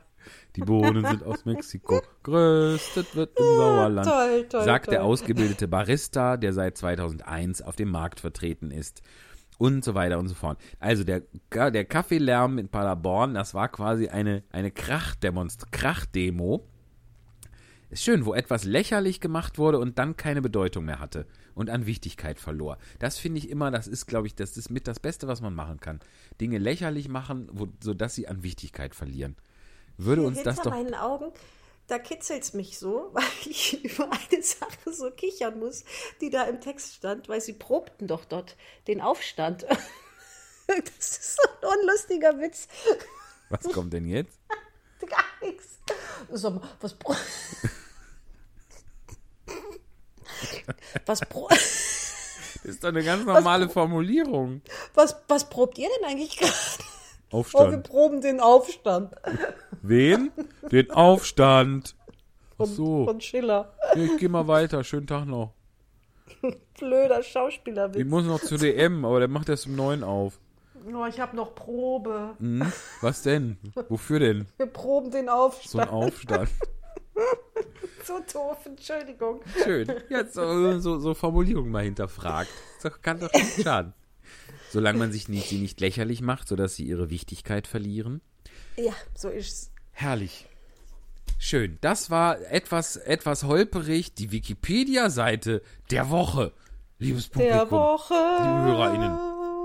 Und dann haben wir aber noch etwas Schönes. Das ist uns in schöner, ordentlicher Darreichungsform geschickt worden. Das wird uns jetzt eine Freude sein, das auf Anhieb zu finden, diesen Text, um ihn dann schön vorzulesen. Und zwar hat uns unser lieber treuer Stammhörer und Stammzuschauer vor Ort auch Peter Fassbender mal wieder was geschickt. Und das kommt jetzt. Eva, hast du schon mal einen Blick drauf geworfen? Gibt es da, Ja, der- wie ist das denn, wer, wie lesen wir das denn wohl am besten? Also es, ähm, es, ich meine, also es gibt auf jeden Fall einen Mann und eine Frau Ja. und äh, es wird aus ihrer Sicht geschildert. Das heißt, du würden, würd, mach du doch mal, ne? Okay. Alles klar. Ruchlos. Ein aufgescheuchtes Reh jagt gestresst davon, als das Mädchen fröhlich durch den von der Sonne durchdrungenen Wald springt. Strahlen, die in voller Kraft auf ihre rote Mütze treffen, lassen diese weite, weithin sichtbar in einem kräftigen und intensiven Purpur leuchten. Sie atmet tief die Herbstluft ein, spürt den Pilzduft in der Nase und hüpft fröhlich von dem breiten Weg herunter in den Forst. Nur das Gewicht ihres Körbchens erinnert sie noch an ihren eigentlichen Auftrag, die auf Lebensmittel wartende Großmutter zu versorgen. Sie schaut sich im Dickicht um nach den begehrten Früchten des Waldes und erspäht in der Ferne eine ideale Stelle. Steinpilze, das wäre jetzt genau das Richtige, zusammen mit Tagliatelle, Marsala, Nochmal. Parmesan. Knoblauch. Tal Tagliatelle. Entschuldige, bitte, entschuldige die. Zurechtweisung. Tagliatelle. Ist, ist mir, ist, da ist der Klugscheiß jetzt mit mir durchgegangen. Aber das ist ja, äh, das ist ja Bruschetta und betrunken. Espresso hier. Tagliatelle. Tagliatelle. Taglientelle. Steinpilze, Tagliatelle, Marsala, Parmesan, Knoblauch. Einfach göttlich. Sagt sie leise vor sich her und geht noch tiefer in den Wald, wo tatsächlich das Gewünschte im Überfluss bereitsteht. Zärtlich und vorsichtig dreht sie die Pilze aus dem Waldboden und legt sie achtsam in den Korb. Moinsen! schmettert eine tiefe Männerstimme durch den Tann. Sie schreit schrill auf. Ah! Mann, hast du mich erschreckt! Entschuldigung, ich wollte nur nett sein. Sie schüttelt kräftig den Kopf. Wenn man durch den Wald schleicht und sich Damen nähert, sollte das mit etwas mehr Taktgefühl erfolgen. Ich hätte mich ja fast bepisst vor Schreck. Er säuselt mit sonorer Stimme. In der freien Natur ist man doch etwas legerer mit der Etikette. Sie verzieht das Gesicht. Eine Dame ist eine Dame und bleibt eine Dame, auch im Wald. Wer bist du überhaupt? Mein Name ist Wolf, gnädiges Fräulein. Er deutet eine Verbeugung zu einem Handkuss an. Sie steckt die Hände in die Seitentaschen ihres Minirocks. So schmierig muss es jetzt aber auch nicht sein. Lächelnd hebt er wieder den Kopf, Und mit wem habe ich das Vergnügen? fragt er freundlich. Ich bin Chantal. Und äh, was treibt dich so tief in den dunklen Wald? Ach, die Oma hat ihre Midlife, Midlife Crisis schon eine gefühlte Ewigkeit. Sie wohnt in einer alten Köhlerhütte und ich muss Madame jetzt regelmäßig die Einkäufe hinschleppen. Sie gibt den Korb, sie gibt dem Korb einen kräftigen Tritt. Nur von Beeren und Eicheln will die alte Neu-Öko-Aktivistin dann doch nicht leben und Pinot Grigio und Tempranillo geht schon mal gar nicht bei ihr. Zufrieden mit dem Aussprechen? Es ist im, es ist im Italienischen ein I oft nicht es ist oft ein Mittel zum Zweck und steht nicht für selber, äh, für sich selber. Also es ist Pinot Grigio. So wie es ja auch Pinocchio ist. Das ist ja auch eher ein J als ein, als ein, als ein I. Pinot Grigio. Kommt auf den Kontext an. Und über Tempran, Tempranil, Tempranillo oder Tempranillo kann ich keine Aussage machen. Das Wort habe ich in meinem Leben noch nicht gehört. Es könnte Spanisch Ich glaube, sein. Tempranillo ist es. Wahrscheinlich. Äh, Wein. Äh, aber es ist ja immerhin eine Chantal, die das sagt. Das rettet ja über einiges hinweg. Richtig, richtig. Und mir ist mein, mein äh, Rausplatzer eben noch sehr unangenehm. Entschuldige bitte. Wie lieb. Dazu muss man ja sagen, dass wir uns ja gerade sehr viel mit dem Italienischen besprechen. Äh, nicht nur besprechen, sondern ähm, Auch sehr viel beschäftigen. Italienisch gerade so haben. Und da ist das schon gut, wenn, wenn du mich darauf hinweist. Passt schon. Ja, sehr gern. Ich, also ich meine, man kann auch, ne, auch hier die Kirche im Dorf lassen und einfach sagen lassen, wie, wie, aber das hat, das kam, hat, traf mich eben unvorbereitet. Äh, so, um Wir das zu erklären, wir, so wir sind ja, Paar, ne? was? Wir sind ein bisschen wie so ein Paar. Ein bisschen, ja, so eine Art. Sind wir ja auch so eine Art. Mhm. Ja. Ähm, wir sind ja, um das zu erklären mit dem Italienischen, wir fertigen ja die Pinocchio-Übersetzung persönlich und selber an. Ähm, damit das eben auch rechtefrei ist, weil die Übersetzung, die sich bei Projekt Gutenberg befindet, die ist dermaßen, da können wir mal bei Gelegenheit äh, Beispiele raussuchen, die ist irgendwie von Anfang des 20. Jahrhunderts und furchtbar eingedeutscht und teutonisiert. Da ist irgendwie, wird aus dem, da wird irgendwie aus Geppetto wird der Sepp und sowas. Das ist, das kann man nicht machen. Deswegen äh, machen wir selber eine und hangeln uns da so von Kapitel zu Kapitel und deswegen äh, sind wir gerade, äh, haben wir mit Italienisch ein bisschen zu tun. Was Genau. auch ganz schön ist. So, weiter zu dem Fassbinder, Fassbender-Text. Fassbender, entschuldige Peter. Er legt sich entspannt unter eine der mächtigen Buchen, die durch eine Windbruchschneise im hellen Sonnenlicht erstrahlt. Dann bleibt doch einfach noch etwas bei mir, Chantalle. Die Alte wird schon nicht verhungern. Äh, wie redest du denn von meiner Großmutter? Wenn jemand so über die Alte herziehen darf, dann bin ich das. Sie lässt sich neben ihm auf dem weichen Waldboden nieder, Gut gefüllt. sagt er. Na ja, sie schaut in den Korb. Halt, was Frau so braucht oder glaubt brauchen zu müssen. Den Korb meine ich jetzt nicht, es geht mir um die Körbchen. grunzt er. Chantal verschränkt die Arme über der Brust. Ein alter geiler Sack mitten im Wald, das hat mir gerade noch so gefehlt. Zu meinem Glück. Sie will aufspringen, er hält sie mit einem kräftigen Griff am Arm zurück. Ich erfreue mich doch nur der Schönheit der Natur, an dem, was die Schöpfung uns in ihrer Üppigkeit offenbart. Das sind nicht, die sind nicht geschöpft, du Lustgreis. Das sind meine und die sind echt. Er rutscht ganz nahe an sie heran. Wie reizend, so natürlich und so offen. Sie reißt sich aus seinem Griff los, springt auf und knöpft schnell ihre Jacke zu. Perversling! Im Wald rumlungern und anständigen Damen auflauern, aber nicht mit mir. Dame, dass ich nicht lache. Wer so offenherzig herumhüpft, legt es doch darauf an. Also, zier dich nicht so. Dieses Damengetue glaubt dir eh niemand.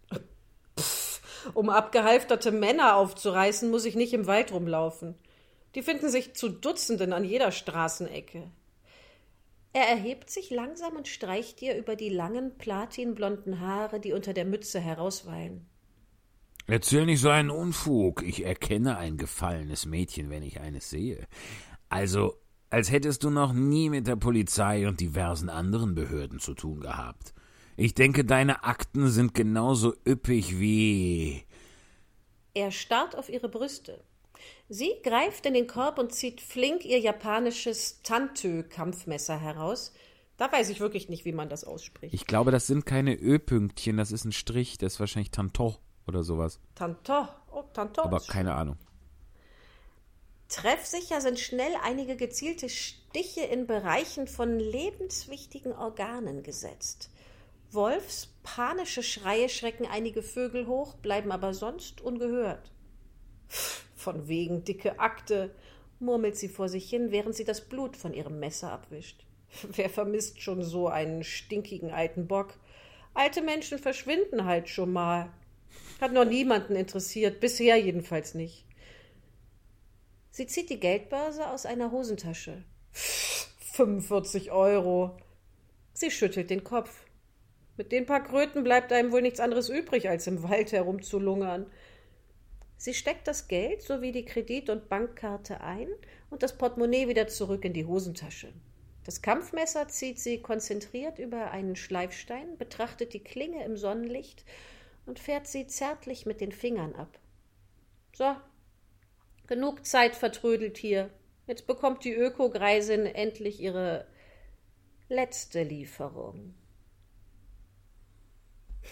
Sehr schön. Vielen Dank an Peter Fassbinder. Ein Märchen einmal anders. Sehr Und schön, schön, dass die Chantal hieß, oder? Ja. Und schön, dass der, dass der Wolf, dass der Herr Wolf damit nicht durchgekommen ist mit diesem Verhalten. Ja, finde ich auch. Sehr gut. Sehr schön. Ja, und äh, wir bleiben bei, bei Tieren würde ich sagen. Ist das eine furchtbare Überleitung? Äh, wir kommen jetzt zu einem neuen, zu ein paar neuen, zu einer neuen Folge mit ein paar neuen Kapiteln aus dem Pinocchio. Ja. Wo geht's denn? Warte mal, ich muss mal gerade hier, ich bin noch, ich bin auch in dieser Hinsicht wieder schlecht vorbereitet. Wir machen ab Kapitel 12 weiter. 12, genau. genau. Genau, letzte Woche tanzten genau. sie bis. Wir können jetzt mal gerade, ich finde das schön. Lass uns mal gerade.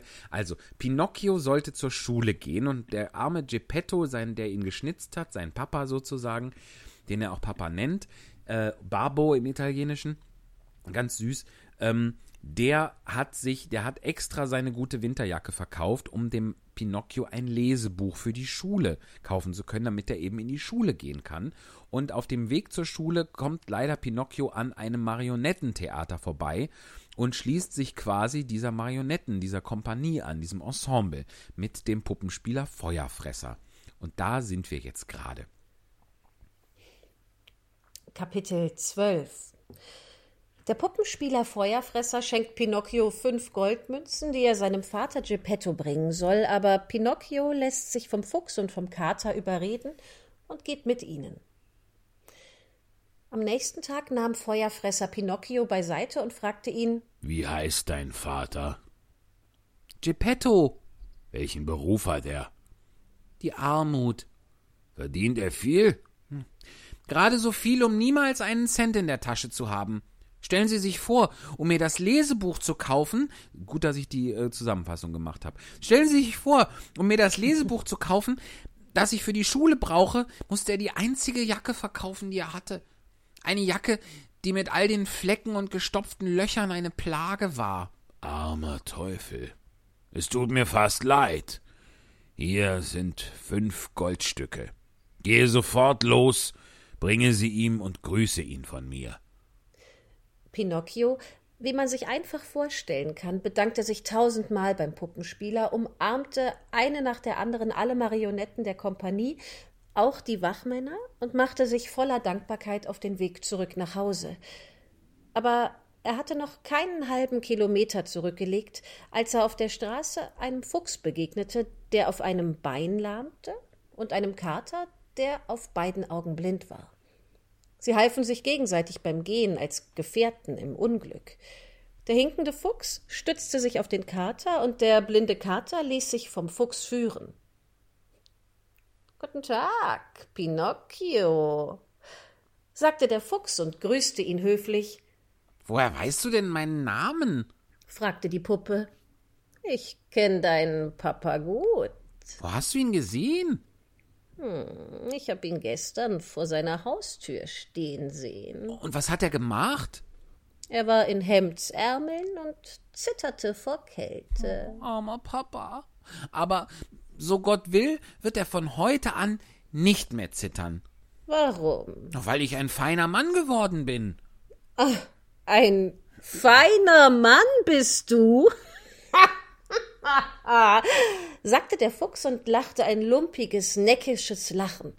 Auch der Kater lachte, aber damit man es nicht merkte, strich er sich mit den Vorderpfoten über den Schnurrbart. Es gibt wenig zu lachen, rief Pinocchio ärgerlich. Tut mir leid, wenn ich euch den Mund wässrig mache, aber das hier sind, solltet ihr etwas davon verstehen, fünf wunderschöne Goldstücke. Und er nahm die Münzen heraus, die ihm Feuerfresser geschenkt hatte. Beim schönen Klang der Münzen streckte der Fuchs unbewusst sein Bein aus, das verkürzt zu sein schien, und der Kater riss beide Augen auf, was wie grüne Laternen aussah. Aber dann schloss er sie sogleich wieder, so dass Pinocchio von all dem nichts bemerkte. Und jetzt? fragte der Fuchs. Was willst du mit diesen Münzen machen? Zuallererst, antwortete die Puppe, will ich meinem Vater eine schöne neue Jacke kaufen aus Gold und Silber und brillantenen Knöpfen. Und dann will ich mir ein Lesebuch kaufen. Für dich? Wirklich, weil ich zur Schule gehen und fleißig lernen will. Ach, schau mich mal an, sagte der Fuchs. Wegen der dummen Lernerei habe ich ein Bein verloren. Schau mich an, sagte der Kater. Wegen der dummen Lernerei habe ich mein Augenlicht verloren. Zur gleichen Zeit sang eine weiße Amsel, die oben auf einem Busch am Straßenrand thronte, ihre Weise und sprach Pinocchio, höre nicht auf den Rat übler Gesellen, sonst wirst du es bereuen. Arme Amsel, hätte sie doch nichts gesagt. Die Katze machte einen großen Sprung, stürzte sich auf sie, gab ihr nicht mal die Zeit, um ah. Zu sagen, und verschlang sie mit Haut und Federn. Als er sie aufgefressen und das Maul abgewischt hatte, schloss er wieder die Augen und tat blind wie zuvor. Arme Amsel, sagte Pinocchio zum Kater. Warum hast du sie so schlecht behandelt? Ich habe ja eine Lektion erteilt. Sie wird sich beim nächsten Mal nicht in die Gespräche anderer Leute einmischen. Sie waren schon mehr als die Hälfte des Weges gegangen, als der Fuchs anhielt und aus heiterem Himmel zur Puppe sagte Willst du deine Goldmünzen verdoppeln? Was? Willst du aus diesen fünf miserablen Dukaten hundert, tausend, zweitausend machen? Ich wünschte, ich könnte. Aber wie? Das ist ganz einfach. Statt jetzt nach Hause zu gehen, solltest du mit uns kommen. Und wohin wollt ihr mich bringen? Hm, ins Land der Tölpel. Pinocchio überlegte eine Weile und sprach dann entschieden Nein, ich will nicht mitkommen. Jetzt bin ich schon in der Nähe und ich werde nach Hause gehen, wo mein Papa auf mich wartet. Wer weiß, oh armer alter Mann, welche Sorgen er sich gestern machte, als ich nicht heimgekehrt bin. Leider bin ich ein schlechter Sohn gewesen und die sprechende Grille hatte schon recht, als sie sagte, ungehorsame Kinder können nicht gut, können es nicht gut haben in dieser Welt. Und ich habe es selbst erfahren und hatte viel Pech. Erst gestern bin ich in Feuerfressers Haus in großer Not gewesen. Brrr, mich schüttelt's, wenn ich nur daran denke. Also, sagte der Fuchs, du willst wirklich nach Hause gehen? Na, dann geh nur und umso schlimmer für dich. Umso schlimmer für dich, wiederholte der Kater. Überleg's dir gut, Pinocchio. Du trittst dein Glück mit Füßen. Dein Glück, wiederholte der Kater. Aus deinen fünf Dukaten wären sonst von heute auf morgen zweitausend geworden. Zweitausend, wiederholte der Kater. Aber wie, wie können das so viele werden? fragte Pinocchio, der vor Erstaunen den Mund offen ließ. Das erkläre ich dir sofort, sagte der Fuchs. Das musst du wissen. Im Land der Tölpel gibt es ein gesegnetes Feld. Es wird auch Feld der Wunder genannt. Du gräbst dort ein kleines Loch ins Feld und legst zum Beispiel eine Goldmünze hinein. Dann bedeckst du das Loch wieder mit etwas Erde, gießt es mit zwei Eimern Brunnenwasser, streust eine Prise Salz drauf und abends gehst du ruhig ins Bett. In der Zwischenzeit keimt nachts deine Münze und wenn du am nächsten Morgen zurückkehrst, findest du was? Du findest einen schönen Baum, beladen mit so vielen Münzen, wie im Juni die Ehrenkörner tragen. Das heißt Also, fragte Pinocchio immer verwunderter. wie, wie viele Münzen würde ich am nächsten Morgen finden? Eine einfache Rechnung, antwortete der Fuchs. Das ist eine Rechnung, die du dir an den Fingern abzählen kannst. Sagen wir, dass jede Münze zu einer Garbe mit 500 Dukaten wird. Multipliziere also 500 mit 5. Du kannst also am nächsten Morgen 2500 singende, klingende Goldstücke finden. Was eine schöne Sache! rief Pinocchio und tanzte im Kreis. Wenn ich die Münzen geerntet habe, nehme ich 2000 für mich und die restlichen schenke ich euch. Ja, uns schenken? rief der Fuchs entrüstet und beleidigt. Gott bewahre. Gott bewahre. rief der Kater, So ehrliche Leute. dachte Pinocchio bei sich, und im Nu waren sein Vater, die neue Jacke, das Lesebuch und alle guten Vorsätze vergessen. Und er sagte zum Fuchs und zum Kater Lasst uns sofort gehen. Ich komme mit.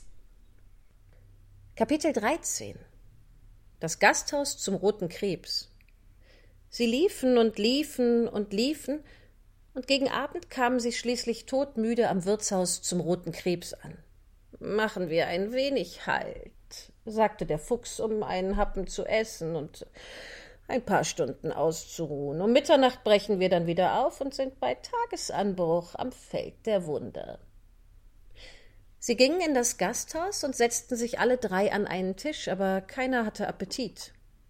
Der arme Kater, den eine schwere Magenverstimmung drückte, konnte nur 35 Seebarben in Tomatensauce und vier Portionen Kutteln mit Parmesankäse essen, und weil ihm die Kutteln nicht gut genug zubereitet waren, ließ er sich noch dreimal Butter und geriebenen Käse nachbringen. Der Fuchs hätte sich auch nur zu gerne eine Kleinigkeit einverleibt, aber da ihm der Arzt strenge Diät verordnet hatte, musste er mit einem einfachen süß-sauren Hasen und als leichte Beilage mit ein paar Masthühnern und ein paar ganz jungen Hähnchen vorlieb nehmen. Nach dem Hasen bestellte er sich als Appetithäppchen nur ein gewöhnliches Ragout aus Feld- und Rebhühnern, Kaninchen, Fröschen, Eidechsen und Weintrauben. Und dann wollte er nichts mehr. Ihm werde von diesem Essen so übel, sagte er, dass er nichts mehr zu sich nehmen könnte. Der, der von allen am wenigsten aß, war Pinocchio. Er bestellte ein Stückchen Nuss und eine Brotkante und ließ alles stehen. Der arme Junge, der andauernd nur noch an das Feld der Wunder dachte, hatte sich schon vorher seinen Magen an Goldmünzen verdorben. Als sie fertig gegessen hatten, sagte der Fuchs zum Wirt Gebt uns zwei gute Zimmer. Eins für den Herrn Pinocchio und das andere für mich und meinen Begleiter. Bevor wir weiterziehen, wollen wir uns ein wenig aufs Ohr legen. Denkt aber daran, dass wir um Mitternacht geweckt werden wollen, um unsere Reise fortzusetzen. Ja, jawohl, meine Herren. Antwortete der Wirt und zwinkerte dem Fuchs und dem Kater zu, als wolle er sagen, Verstehe. Der Groschen ist gefallen. Kaum lag Pinocchio im Bett, schlief er auch schon ein und begann zu träumen, und träumend glaubte er sich mitten auf einem Feld, und dieses Feld war voller Bäumchen, die über und über mit, Traum, mit Trauben behangen waren. Traumtrauben. Und diese Trauben, diese Trauben waren lauter goldene Dukaten, die im Wind gegeneinander schlugen und Klingeling, Klingeling machten, als wollten sie sagen, wer uns möchte, soll uns pflücken. Aber als es für Pinocchio gerade am allerschönsten war, als er nämlich den Arm ausstreckte, um Hände voll von diesem schönen Geld zu greifen und einzustecken, da wurde er plötzlich durch drei laute Schläge an die Zimmertür geweckt. Es war der Wirt, der ihm mitteilte, dass es Mitternacht geschlagen hatte, Sind meine Reisegefährten schon bereit? fragte die Marionette. Und ob sie bereit sind? Sie sind schon vor zwei Stunden gegangen. Aber warum so eilig? Weil der Kater Nachricht bekommen hat, dass sein ältestes Kätzchen, das an Frostbeulen an den Füßen krankt, in Lebensgefahr schwebt.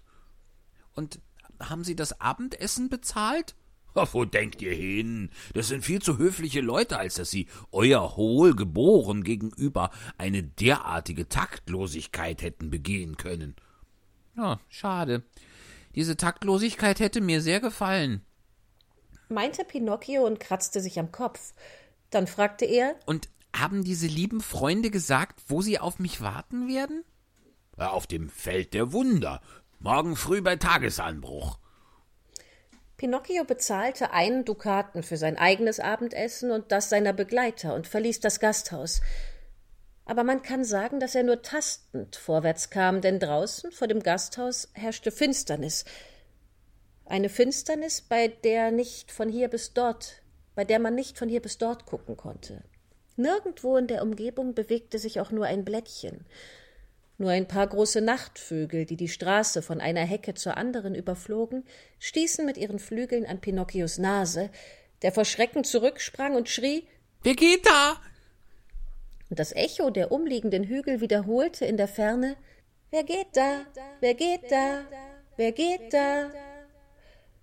Als er weiterlief, sah er auf einem Baumstumpf ein kleines Tierchen, das mit einem blassen, trüben Schla Schein, mit einem blassen, trüben Schein leuchtete. Schwein. Wie- Ein wie ein blasses, Schleim. trübes Schwein. Schleimschwein.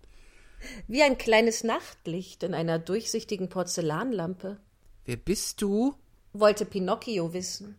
Ich bin der Schatten der sprechenden Grille, antwortete das Tierchen mit einer so schwachen kleinen Stimme, als käme sie aus einer anderen Welt. Was willst du von mir? fragte der Hampelmann. Ich will dir einen Rat geben.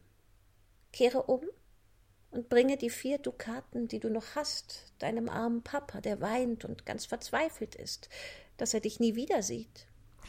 Morgen ist mein Papa ein großer Herr, denn aus diesen vier Dukaten werden dann zweitausend.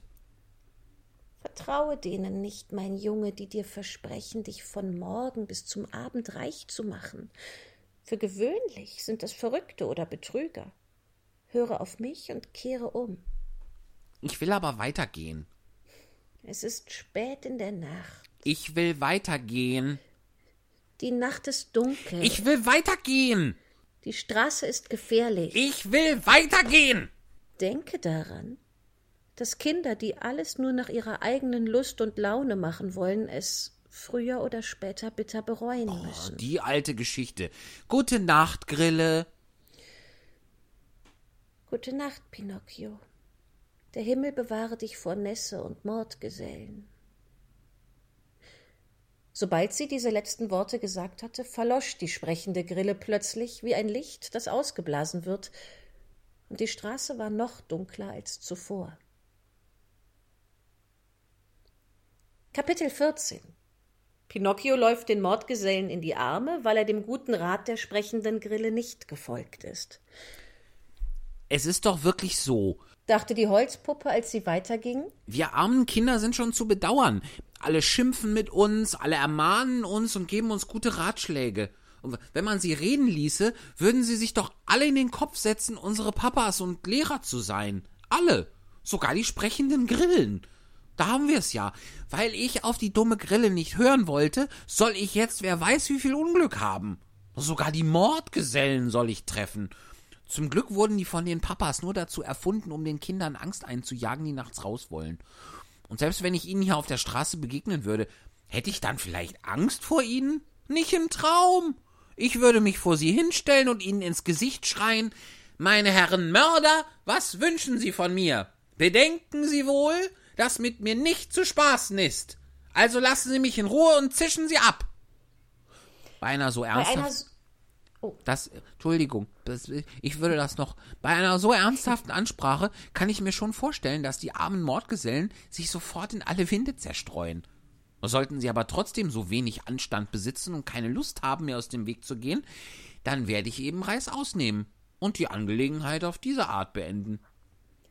Doch Pinocchio konnte seinen Gedanken nicht zu Ende bringen, denn im gleichen Augenblick glaubte er, ein ganz leichtes Blätterrascheln hinter sich zu hören. Er drehte sich um und sah im Dunkeln zwei schreckliche, in Kohlesäcke gehüllte Gestalten auf Zehenspitzen hinter ihm herspringen, als wären es zwei Gespenster. Das sind sie wirklich? dachte er, und weil er nicht wusste, wo er die vier Dukaten verstecken sollte, steckte er sie in den Mund, genauer gesagt unter die Zunge. Dann versuchte er zu fliehen, aber er hatte noch keinen Schritt getan, da fühlte er sich schon an den Armen gepackt und hörte zwei fürchterliche, tiefe Stimmen, die auf ihn einschrien. Geld, Geld oder oder Leben.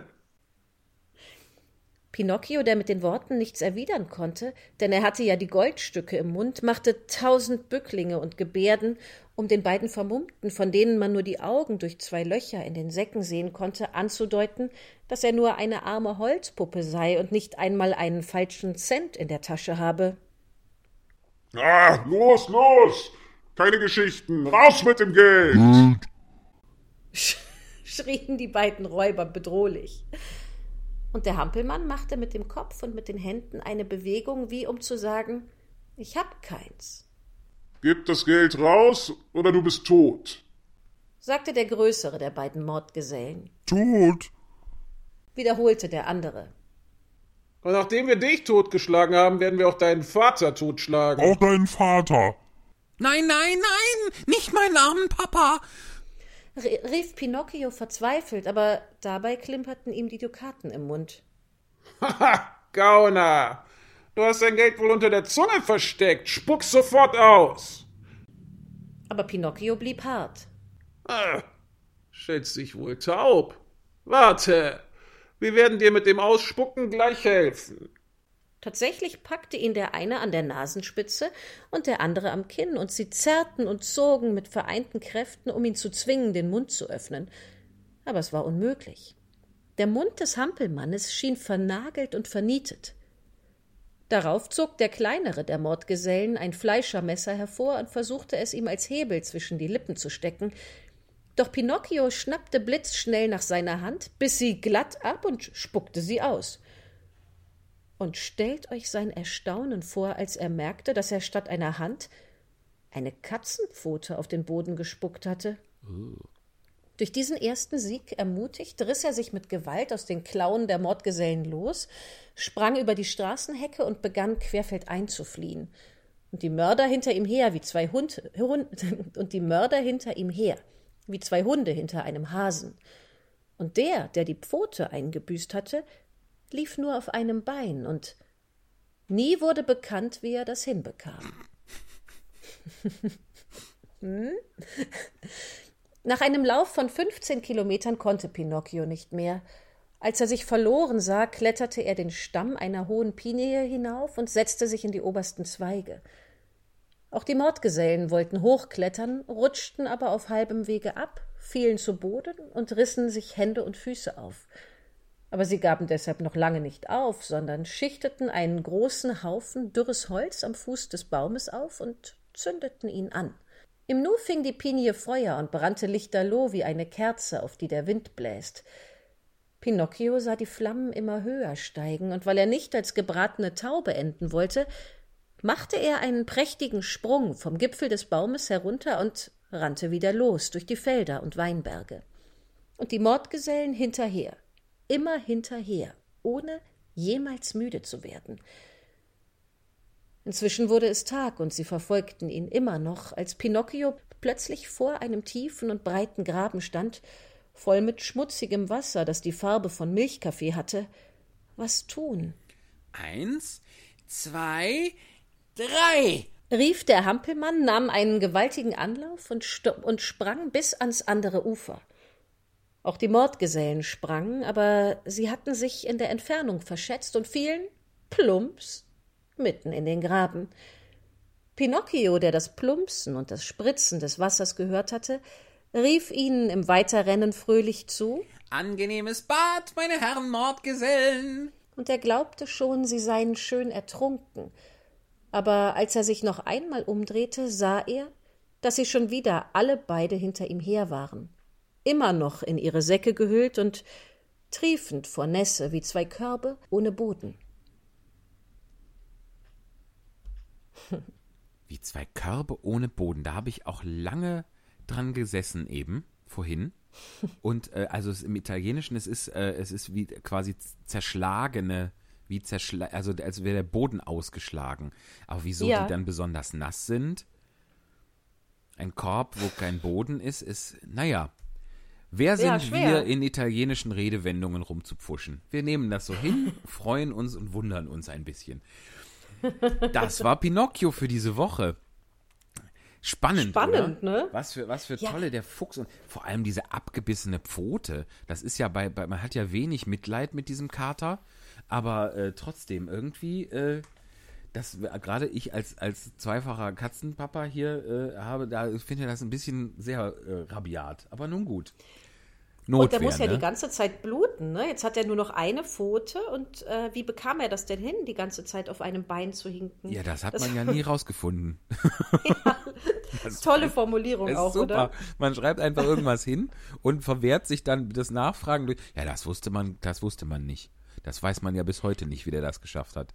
Super. Ich bin mir immer nicht so ganz sicher, ob ich den Film geschaut habe oder nicht. Aber es kommen immer so total prägnante Bilder, die dann irgendwie doch sagen, ja, ja, ich muss den geschaut haben. Und beim Text Den Disney-Film, ne? Ja, und bei dem damit übersetzen habe ich auch so eine Idee, warum ich mich nicht so gut erinnere.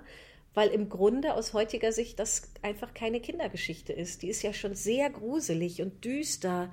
Und ich, ich erinnere mich auch an so grau-schwarz gehaltene Bilder ganz viel in dem Film. Vielleicht habe ich das, weil ich mich so gegruselt, habe ich vorhin gedacht, Ja. dass ich das einfach so weggedrückt habe, meine Ich Erinnerung. muss den, ich, ich bin mir auch nicht sicher, ob ich den jemals komplett geguckt habe. Und wenn es ist lange her, aber ich habe den als sehr bunt in Erinnerung, komischerweise. Aber Also, wo du das jetzt sagst, zum Beispiel das im, im Marionettentheater, das ist auf jeden Fall super bunt mit großem Samtvorhang in Rot, so, ne? Aber, also, das nur abschließend, ich werde eigentlich von äh, Michi und Manuel in die weiten Tiefen und ähm, äh, in die tolle Welt der Disney-Filme eingeführt. Das stimmt, Vielleicht das machen wir wir das mit Pinocchio tatsächlich. bald mal fortsetzen. So langsam kann man sich da an so eine Planung ja mal wieder rantrauen irgendwie. Dass man zu dritt Fernseh gucken kann. Genau, und sich, sich trifft. Und nicht über, über Internet zusammen guckt oder sowas.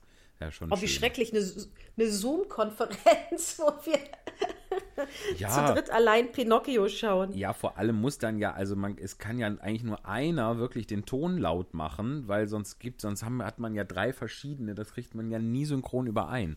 Also das, da würde mich schon, das würde mich schon so abschrecken. Aber äh, wir können es ja bald mal in live wieder angehen.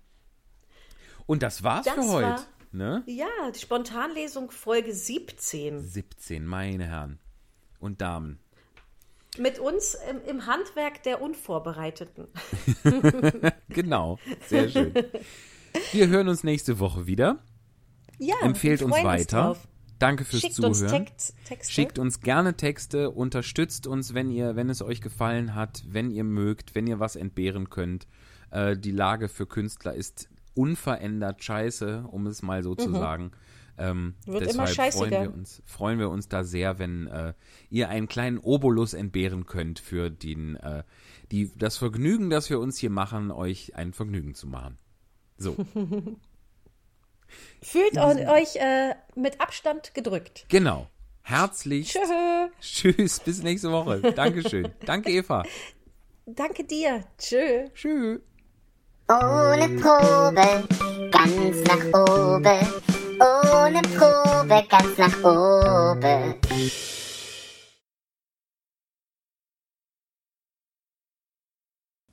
So, hör jetzt gut zu. Also angenommen, du gehst eine Straße entlang, ja? Und leckst dabei ein ganz normales Eis, das man sehen kann, ja? Und es schmeckt dir ganz unheimlich gut. Und ehe du dich versiehst, ganz plötzlich springt doch da hinter einem Baum hervor. Na, wer? Ludwig der Schlecker. Ludwig der Schlecker. Wer ist Ludwig der Schlecker? Ludwig der Schlecker ist, ohne zu übertreiben, der bekannteste Eisstähler der Welt. Oh,